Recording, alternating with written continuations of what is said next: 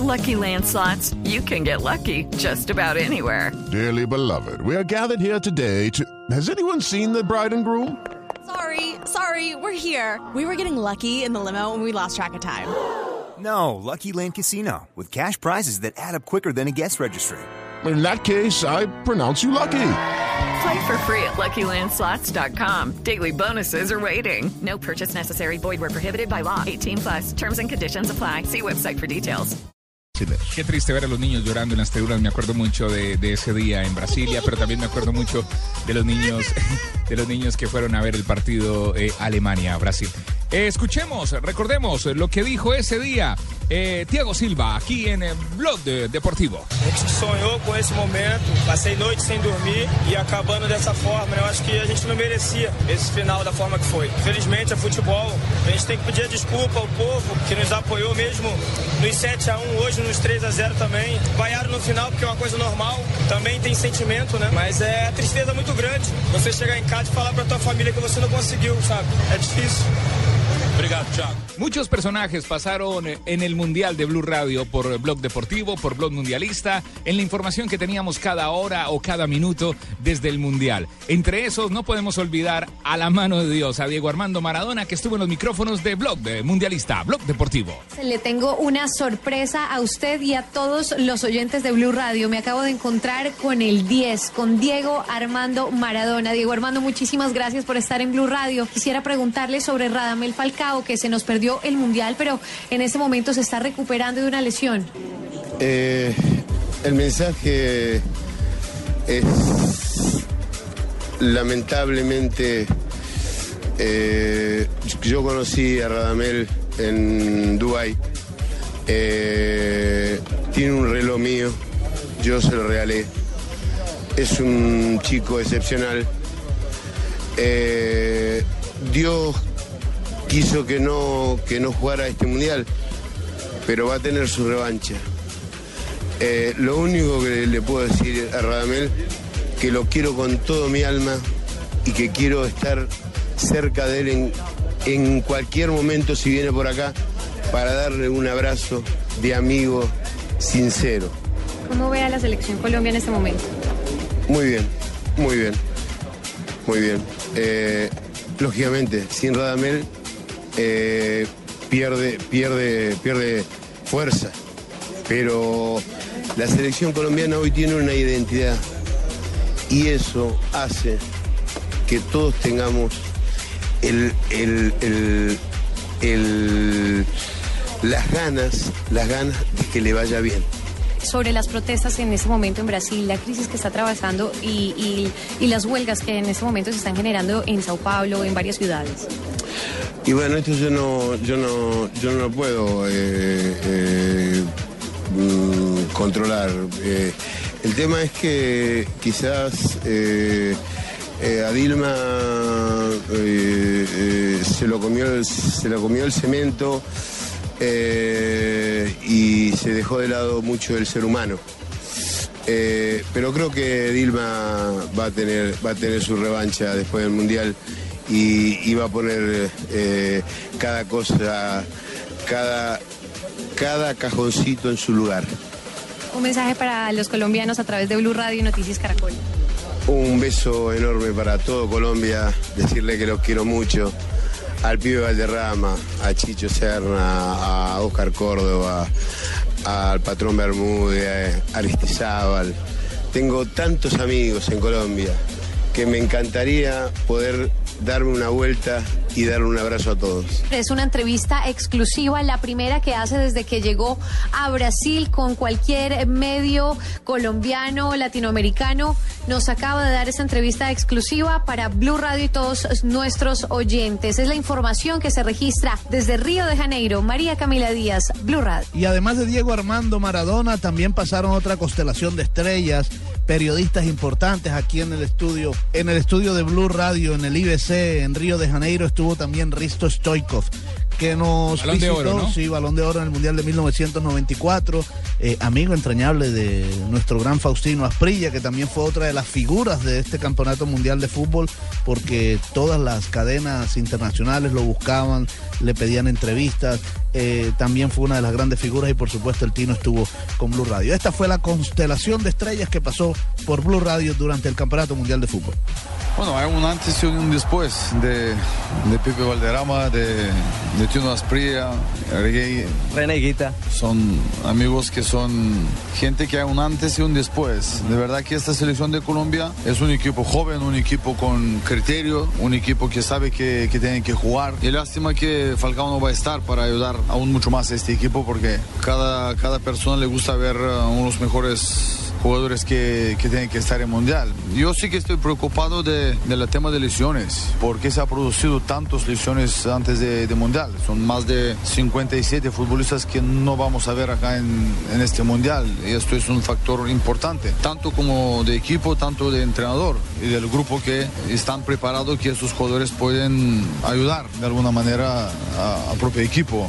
Lo que se llaman entrenadores exprimidores. Uh -huh. No le interesa sino su temporada, el alto nivel aritmético hay que, hay que, preguntar Platini porque ha demostrado aquí que le falta mucho a la memoria de él también. Lástima que era, fue un gran jugador, fue su fiel número uno y hoy casi casi enemigo número uno de mentir, de decir las cosas como son, de meter tantos partidos en Europa, en, en Champions League, en UEFA. Ahora quiere meter también todos los partidos amistosos de selección que pasan por, por una empresa de, de él. Son cosas que al final dices, ¿qué pasa aquí? Jugamos 80 partidos y como un entrenador va a estar tranquilo, va a estar concentrado, que el jugador tiene que estar fresco y no tiene que tener lesiones. Claro, el entrenador defiende su billete, que son los resultados, porque no lo, lo corren. Y, y, y, las condiciones, tiene razón usted, la tienen que poner son los directivos. No, nosotros somos, nosotros somos culpables, es jugadores.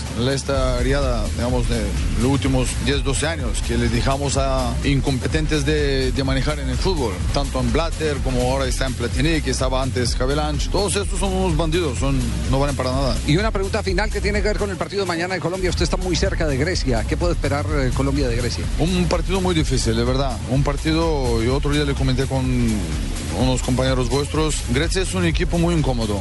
Grecia es un equipo bien trabajado, un equipo luchador, un equipo con las ideas claras. No tiene prisa de atacar, están muy compactos, no tiene mucho espacio en, en defensa. Y cuando están atacando, sí que atacan con 4 o 5 donde hace mucho daño. Si Colombia mañana no, no aprieta, si Colombia no sale con mentalidad para ir a ganar este partido, va a sufrir. Muy bien, Risto, muchas gracias por acompañarnos. Muchísimas gracias a vosotros. Otra de las figuras que estuvo también en los micrófonos de Blue Radio fue Jorge Campo, aquel histórico arquero de la selección mexicana de fútbol, conocido porque era arquero y también jugaba como delantero, uno de los históricos Chapulín arqueros. Campos. Sí, señor, arquero de, de la selección mexicana. Gran de admirador, fútbol. gran admirador de René Higuita, increíble cuando nos dijo que quería y que adoraba y que era seguidor del fútbol de René Higuita en su tiempo. Jorge, ¿cómo ha visto el mundial desde los comentarios? Pues muy bien, ¿eh? este mundial sí me ha gustado mucho. Hay espectáculo, hay goles.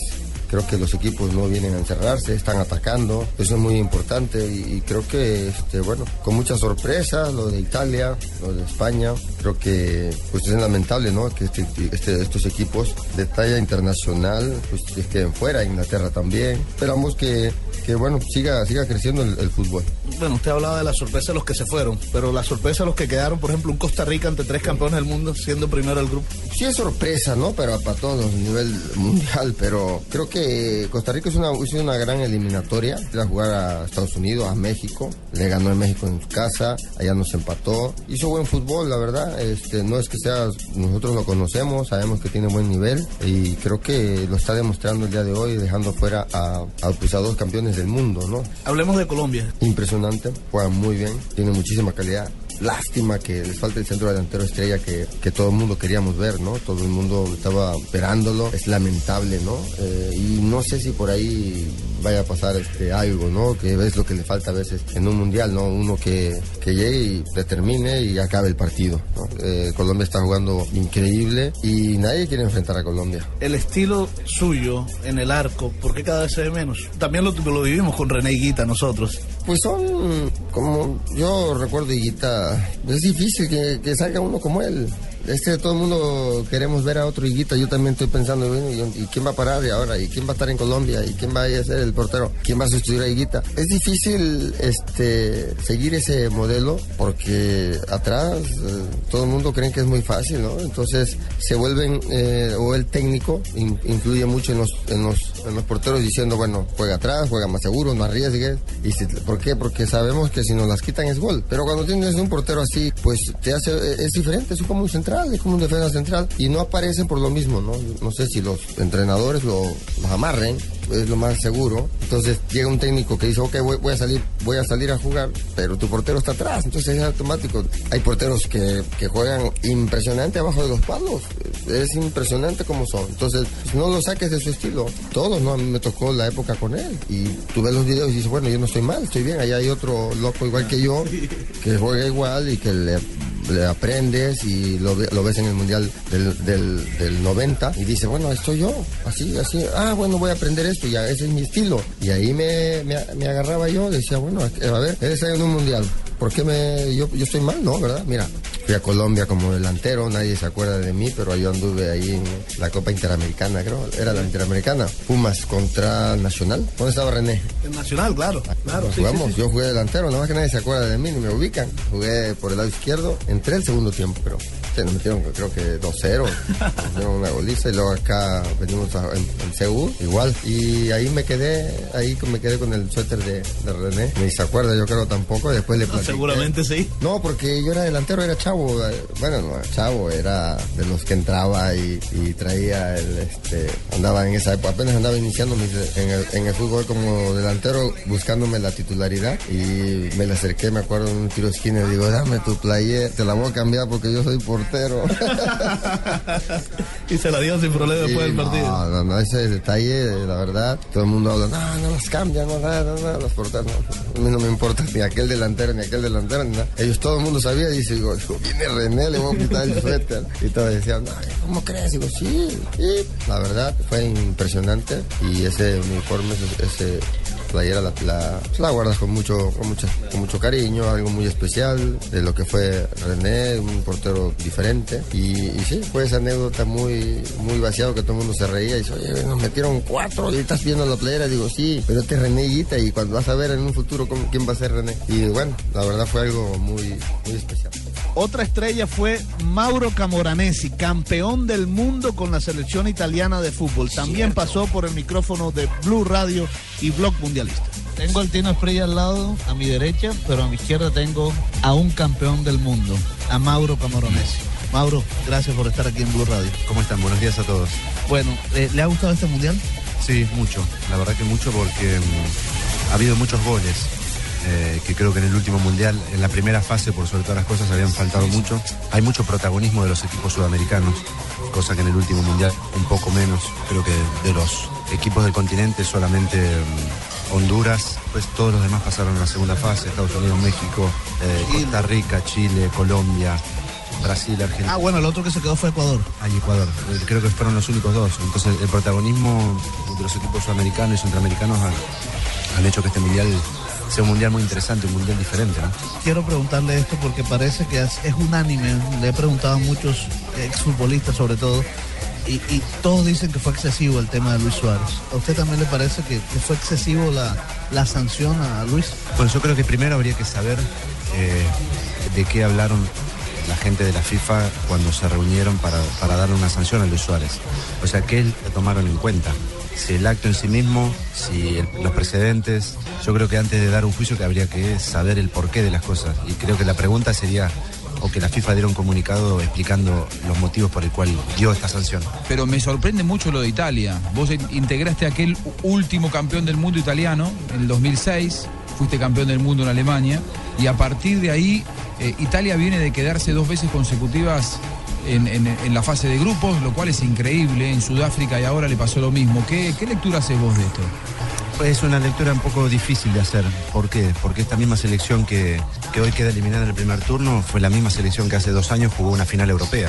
Entonces eso es lo que sorprende el, el- el nivel, como se dice, de altibajos que ha tenido. Eh, y eso es lo que más creo que confunde a todos los que, a todos los que seguimos la selección, ¿no? Eh, un equipo que hace cuatro años queda eliminada justamente a primera fase, jugando muy mal. Viene el cambio generacional, el cambio gener- generacional da resultados inmediatos porque juega una final europea contra España. Y dos años después, ya con una generación con mucha experiencia y todo, tiene un gran partido con Inglaterra y después tiene dos muy malos partidos contra diferentes rivales. Y esto llama mucho la atención y sorprende el, el- el rendimiento inconstante que ha tenido la selección.